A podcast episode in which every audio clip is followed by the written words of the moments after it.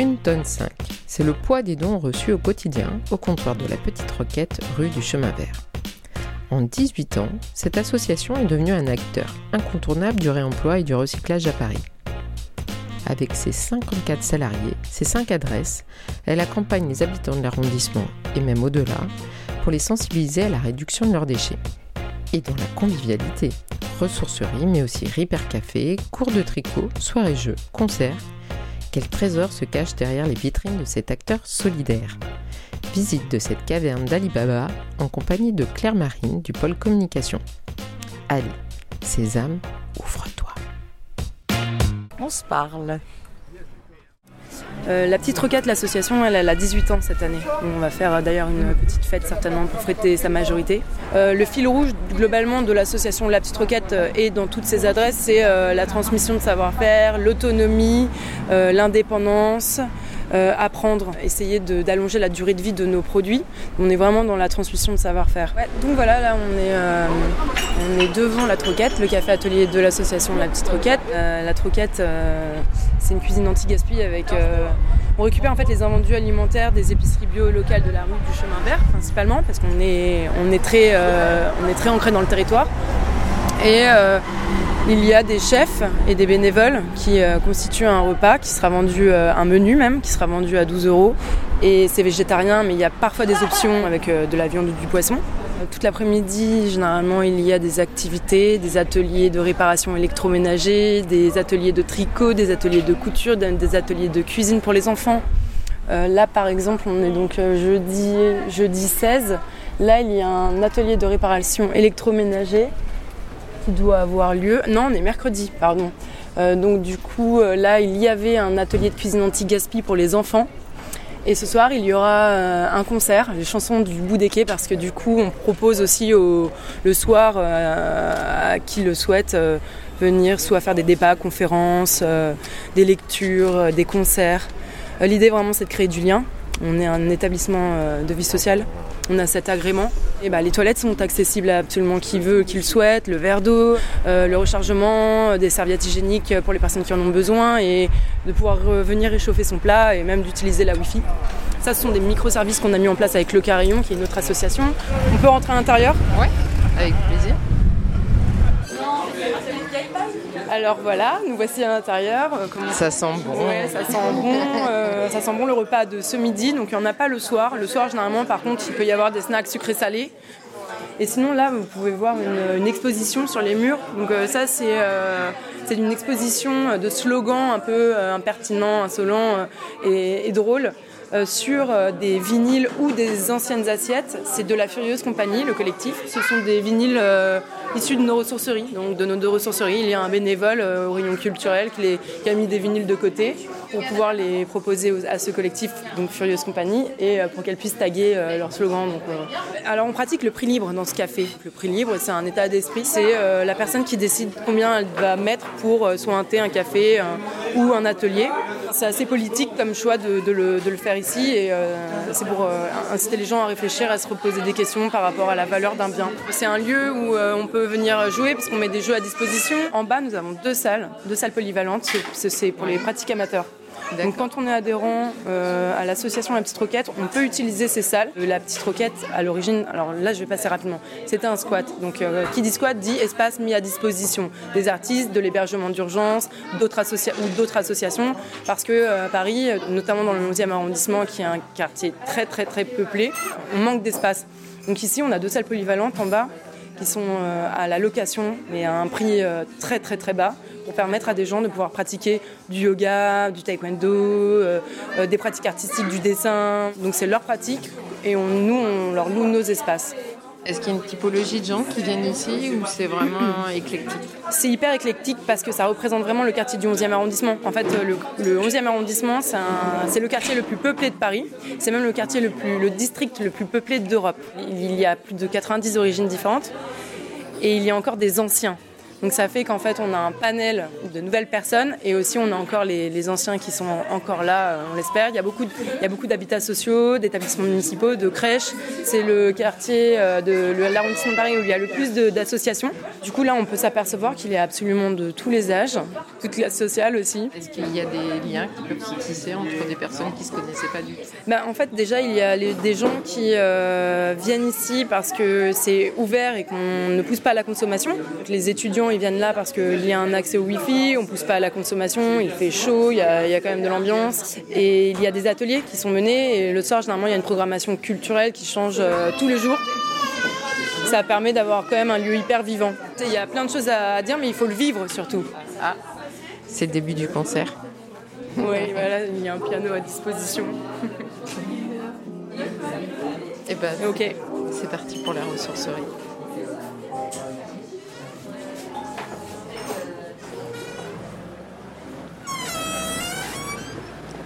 Donc là, on a trois, trois adresses rue du Chemin Vert et deux adresses dans le 12e arrondissement.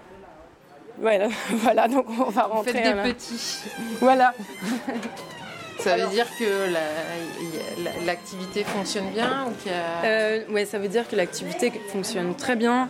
Euh, en plus de ça, on a un pôle animation donc, euh, qui s'occupe de la sensibilisation avec, sur le territoire, qui est ancré sur le territoire. Donc elle va, ce, pôle animation va voir des, les écoles, les régies de quartier, les centres jeunes pour les sensibiliser à l'environnement. on vient de créer un métier qui s'appelle agent valoriste mhm. des biens de consommation courante. Et euh, c'est une, formation certifiée par l'État, qui est, qui est parue très récemment dans le journal officiel et qui donne euh, le niveau 3 pour devenir euh, agent valoriste de biens de consommation courante. c'est pour travailler en ressourcerie ou en recyclerie et c'est diagnostiquer, trier, les biens qui sont récupérés, qui sont collectés dans, nos ressourceries, en vue de les réparer, de les nettoyer et de les remettre en boutique solidaire pour allonger leur durée de vie. Euh, un maximum pour permettre en fait à des gens de, de, racheter euh, ces biens de consommation euh, courante à des prix bas, solidaires. Donc tout ce que vous voyez ici aura été diagnostiqué, trié par les valoristes à l'atelier de tri en bas.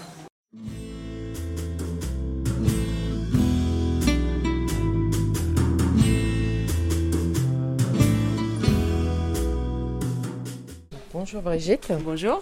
Depuis quand, combien de temps vous travaillez ici à la euh, Roquette moi, Ça fait 4 ans que je suis à la petite Roquette, au poste euh, objet et vaisselle. Donc ça va du timbre au tableau en plaçant par euh, des trucs pour faire la fête, des petits chapeaux, des tourniquettes pour la vinaigrette, des trucs pour les animaux. Une vraie caverne d'Alibaba. Une vraie caverne d'Alibaba. qui nous demande beaucoup de travail parce qu'on a des choses très courantes qui sont à prix fixe par contre, on a des choses euh, un peu précieuses qu'il faut savoir euh, bien regarder, bien évaluer. Euh, comme par exemple Comme par exemple ben, ce vase dôme. Bah, alors lui c'est simple hein, parce qu'il est signé, mais ce joli vase en verre, ben, ça pourrait être un Murano, ça peut être un artisan, on ne sait pas. On, est parfois obligé de sacrifier les prix ou, les clients les, les délaissent parce que voilà. Euh, ça serait bien aussi que les gens se mettent à détourner des objets. On a plein de soupières sans, sans, chapeau, par exemple. Les gens ne prennent plus ça chez eux, des soupières, euh, des rondes serviettes, des je sais pas quoi. C'est là où on faudrait avoir des clients peut-être un peu plus inventifs ou avoir le temps de, de préparer des, des, cafetières euh, sans chapeau avec des fleurs. Puis voilà, aux objets, nous on fait pas mal de déchets. Euh, parce qu'il y a des choses qu'on ne peut absolument pas sauver. Euh, on a beaucoup de nettoyage à faire aussi. Euh, donc ça fait beaucoup de travail, inspection, nettoyage, tâche, recherche parfois. parfois on ne sait même pas ce que c'est aussi. Ça peut être des objets tout à fait insolites.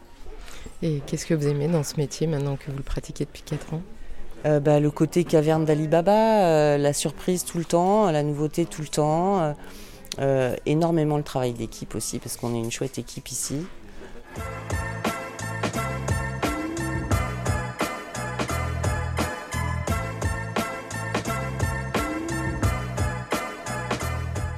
Globalement, on collecte environ euh, à la ressourcerie Père Lachaise une tonne 5 par jour. C'est énorme. C'est énorme. On récupère absolument tout, même ce qui peut paraître euh, abîmé, cassé. Et on va essayer de faire en sorte de le réparer, déjà de le nettoyer, de le diagnostiquer, de le trier, de le remettre dans dans les, dans les bons bacs pour les peser.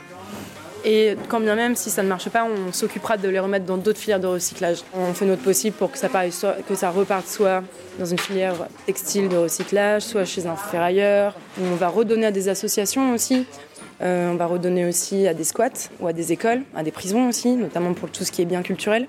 Et sinon, euh, bah, l'idée étant de, euh, de, ne pas les stocker, mais de faire remonter euh, le plus rapidement possible les objets dans la boutique solidaire, en vue de, si quelqu'un a besoin d'une passoire, qu'il vienne la, chercher ici, la trouver là, l'acheter là, d'occasion, de seconde main, et non pas de reproduire une énième passoire en plastique. C'est ça en fait. D'allonger la durée de vie d'un objet et de proposer un maximum de choix pour pouvoir venir en magasin et l'acheter ici plutôt que de l'acheter neuf. Et ça fonctionne, hein, parce que moi je peux dire que je suis quand même de plus en plus habillée par la petite roquette et ma cuisine de plus en plus équipée par la petite roquette aussi. Il faut juste être un peu patient. Ouais, c'est ça. Euh, il faut venir peut-être aux bonnes heures et il faut venir peut-être plusieurs fois pour trouver vraiment. Euh, alors, on peut trouver l'objet. Après, si on peut peut-être, il sera peut-être pas forcément à notre goût, mais en tout cas, euh, si on veut une fourchette, on a, on a des fourchettes, on a des assiettes. Moi, j'ai acheté comme une théière, mais en forme de crayon. Elle était ah, en vitrine. Ah, ok, elle était jaune? Elle était jaune. je l'ai, c'est, euh, elle est passée par chez moi parce que je la trouvais très belle.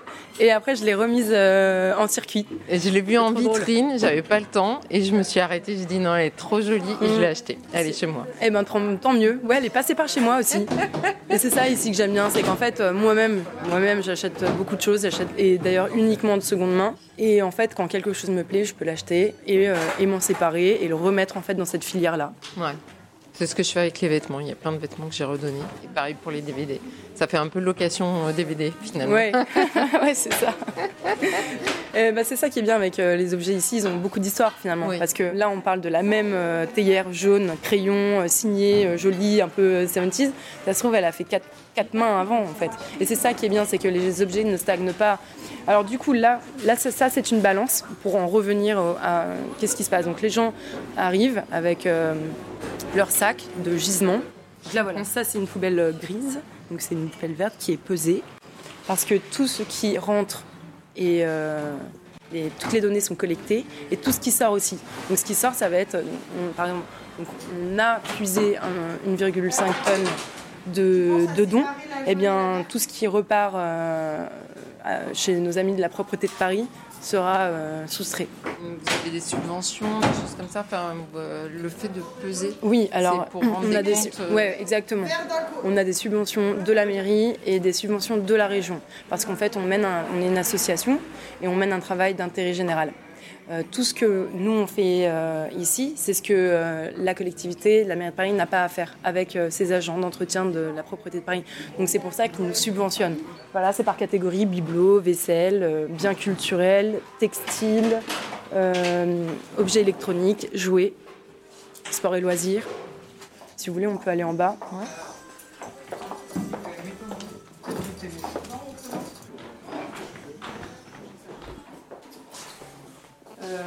Bah, je t'emmène faire un tour. Euh, ouais. Euh, et bien voilà, donc là on est en fin de journée. Là-bas il y a un monte-charge. Tout, les, tout le gisement qui a été pesé descend à l'atelier de tri. On se répartit les gisements bah, par rapport au pôle. là on est dans le pôle textile. Ça, ce sont des rolls qui ont donc été pesés, qui attendent d'être triés. Donc à, savoir que bah, c'est quotidien, hein, ça, ça ne s'arrêtera jamais on espère qu'un jour ça s'arrêtera. Si ça s'arrêtera, c'est qu'on a réussi. C'est que l'État a réussi euh, aussi et c'est que les gens se sont, euh, se sont ralentis dans la consommation de leurs euh, de vêtements. On a à peu près trois rolls comme ça par jour à trier. c'est le gisement le plus élevé. Donc rolls, c'est des grands, pour décrire, c'est bah, les grands chariots, grands chariots comme dans les hôtels. Ouais, un peu, c'est ça. Euh, professionnel. on a un bon 2 mètres de haut par 50 euh, cm de profondeur, voire 1 mètre de profondeur. Ouais, 1 mètre de profondeur, 1 mètre de large, 2 mètres de haut. il y a du stock. ça attend d'être trié. Ensuite, ça va être euh, mis sur cintre. Donc ici, on ne peut pas stocker. Tout ce qu'on a trié, on l'a mis sur cintre, on a, pardon, on l'a mis sur cintre dans la journée et on l'a remonté en faisant du réassin dans, dans, dans le magasin solidaire. Le vêtement n'est pas lavé, mais par contre, dès qu'il dès a une tache, dès qu'il est feutré, froissé, nous, on va pas le remettre en magasin, on va le remettre dans ces sacs poubelles là. qui vont repartir après dans, un, dans une autre filière de recyclage textile. on va, on va pouvoir mettre de côté uniquement pour des associations ou des artistes ou certains étudiants J'insiste un peu sur euh, les certains parce que du coup, on a, beaucoup, beaucoup de demandes et on est obligé de, bah, d'identifier euh, des associations et de, devoir choisir. Mais on va pouvoir mettre de côté de la laine. Parfois, du coup, ces, ces fourrures, on peut les reverser à d'autres artistes qui vont en faire quelque chose d'autre. On peut mettre de côté euh, certaines choses et surtout, quand on a une accumulation de vêtements, comme je disais tout à l'heure, on va les remettre à, des, à d'autres associations. Tout ce qui est sous-vêtements, on ne les revend pas, on les remet à une association qui s'appelle Gaïa. Pareil pour les couches, pareil beaucoup pour la puériculture. En fait, on redonne à d'autres associations. Euh, on redonne beaucoup à des squats parce que c'est quand même l'ADN de la petite roquette de départ. Là-bas, ce petit coin, c'est pour la cadette, donc l'atelier friperie. Là-bas, en fait, on va faire un choix un petit peu plus euh, vintage, stylé. C'est pas forcément des marques, ça, ça, on, s'en fout, on regarde pas l'étiquette. Donc ça va être euh, voilà, des, petites choses un petit peu plus ont un petit, qui un petit cachet. Quoi. Donc c'est, ça, c'est dans le 12e arrondissement, au 8 rue Riesner, juste à côté de l'autre ressourcerie euh, de la Petite Roquette. Là, on passe hyper bien rangé. Hein. C'est hyper bien rangé, ouais. Mm. Il paraît. C'est grand ici, ça fait 1300 mètres carrés et c'est moitié-moitié avec euh, l'atelier. Euh, donc voilà, là il y a un pôle bijoux au loin, avec beaucoup de réparations pour le coup. tu me parlais de réparation, là on va pas mal accumuler les chaînes cassées, les perles, les, boucles d'oreilles euh, orphelines et du coup en vue de euh, faire des réparations euh, ou d'associer, de faire de l'upcycling justement dans ce pôle-là. Après là, bah, voilà, on catégorise le, le, pôle objet vaisselle dont on voit là actuellement Brigitte et Laurent et Eve qui est bénévole depuis pas mal d'années aussi. Donc Brigitte est salariée, Laurent est en, en insertion et Eve est bénévole.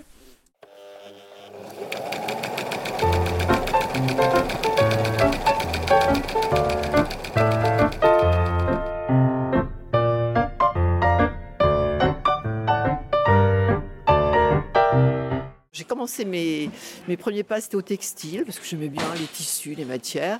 Et puis en fait, ce qui est quand même assez incroyable, c'est qu'on apprend plein de trucs tous les jours on découvre un objet ou un, design, une, tendance de la mode auquel on n'avait absolument pas pensé, ou des choses qui datent complètement et qui sont devenues euh, à nouveau tendance. Donc c'est assez rigolo. Nous, on, a l'impression de relier l'histoire avec et puis des, objets qui nous arrivent disparates. Et on se dit mais c'est quoi? Et finalement, comme on a quelques cheveux blancs, on a un peu d'antériorité pour se dire mais si, moi j'ai vu ça quand j'étais petit chez ma grand-mère.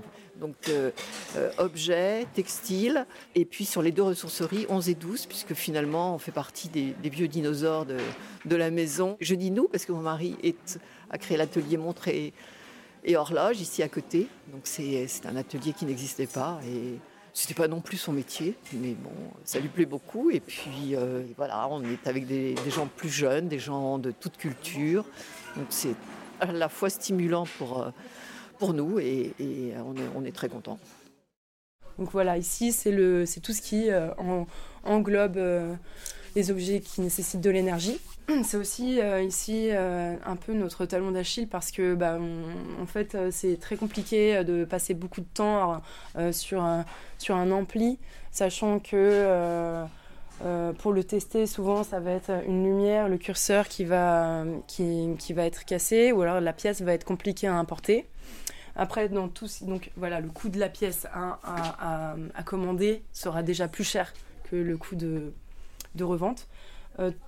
Euh, ça, c'est vraiment le problème euh, de ce siècle. Clairement, c'est tout ce qui est. Euh, Alors, donc là, on est devant un mur de d'ordinateurs portables. D'ordinateurs portables, de claviers, de souris, de chargeurs, de batteries. Ah, tous les chargeurs Mac. Ah ah oui, c'est très impressionnant, mais ça dit aussi beaucoup de choses, de, effectivement, de notre société. Bah ouais, en fait, en France, on, est, on, a mine de rien du pouvoir d'achat, et, et, on est donc des gros pollueurs. Parce que, ben, eh bien, plutôt que d'attendre euh, vraiment la fin de vie, déjà on achète des mauvais produits qui ont souvent une obsolescence programmée. On va souvent acheter de mauvaise qualité en, favorisant un prix bas. Et lorsque euh, et, souvent on ne va pas attendre forcément la fin de vie parce que le marketing euh, nous fait acheter avant même que le produit cesse. Du coup, on est d'assez gros pollueurs. Et on aurait, paraît-il, plus de 70 millions de portables dans nos tiroirs qui sont en état de fonctionnement, mais qui sont dans nos tiroirs. Parce que euh, obsolète. Ouais, parce que ouais, enfin, en tout cas parce que euh, parce que euh, la version la version de version trop ancienne quoi. Mm. Mais il marche. Est-ce qu'il y a un podium un peu des objets qui sont euh, le plus vendus? Non, mais euh, bon, déjà le, les produits euh, les plus vendus, le chiffre d'affaires le plus élevé est le textile, mais c'est aussi l'apport le plus élevé. Donc bon, bah forcément proportionnellement, c'est ce qui c'est ce qui fait une rentrée d'argent. la plus élevée. Mais, mais sinon, bah, après, on a, des, on a des vrais collectionneurs de vinyles. On a beaucoup de gens qui se précipitent à l'ouverture aux livres et aux habits. Voilà, non, ça va vraiment être ça. En fait, ici, on est vraiment dans normalement, on revend vraiment des objets qui sont sans valeur. À l'inverse, en fait, d'un antiquaire euh, ou d'un dépôt-vente ou d'un brocanteur. Ici, c'est vraiment des objets de consommation courante. C'est l'idée, hein, c'est de pouvoir vraiment pouvoir venir acheter euh, une passoire. J'aime bien prendre cet exemple-là, mais en plastique euh, ici, plutôt que de, de faire refonctionner le circuit du neuf, quoi.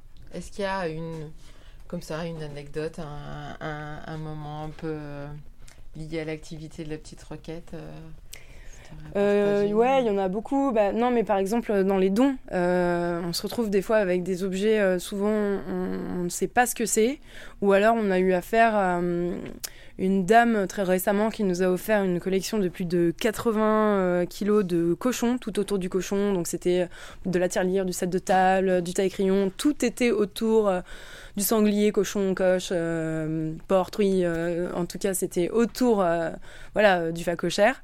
Et c'était assez rigolo, mais sinon, sinon, non, on attend toujours le moment où quelqu'un va venir et nous dire je vous donne mon appartement, ou je vous donne mon chalet ou ma caravane, mais c'est pas encore venu.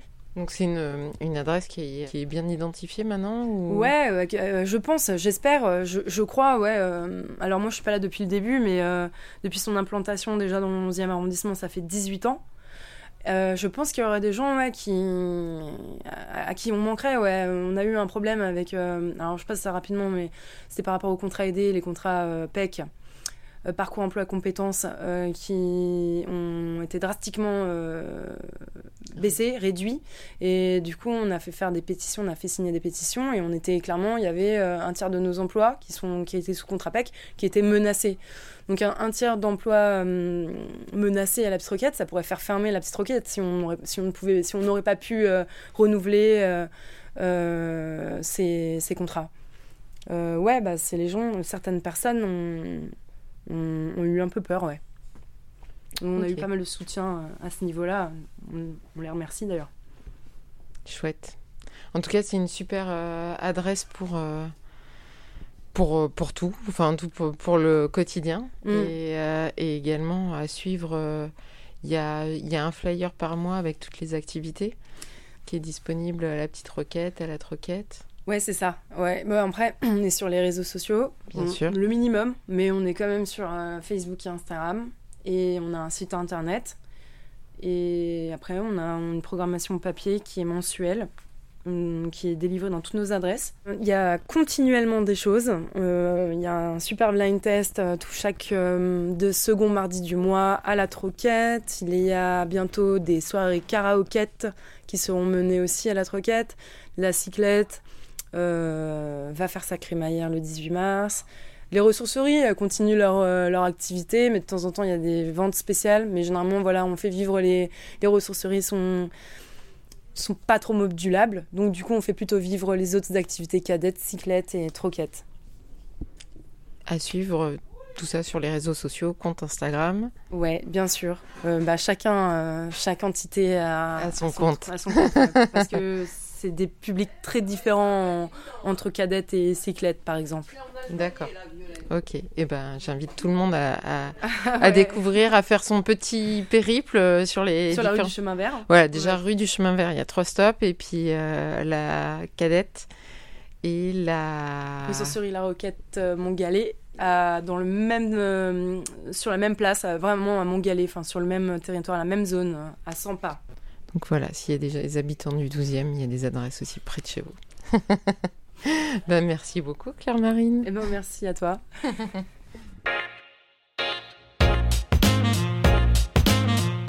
N'hésitez pas à partager cet épisode autour de vous et à découvrir les autres interviews. On se parle sur votre plateforme d'écoute préférée. On se parle officie partout Apple, Google, Spotify, Deezer. Retrouvez aussi On se parle en image sur son compte Instagram. On se parle avec un Z. Ce podcast se nourrit également de vos retours et de vos commentaires. N'hésitez pas à envoyer un message via le compte Instagram ou l'email présent sur la plateforme et partagez vos suggestions de personnes que vous aimeriez entendre au micro de ce podcast. J'attends vos missives et vos suggestions. Au plaisir de vous lire, voire de vous entendre.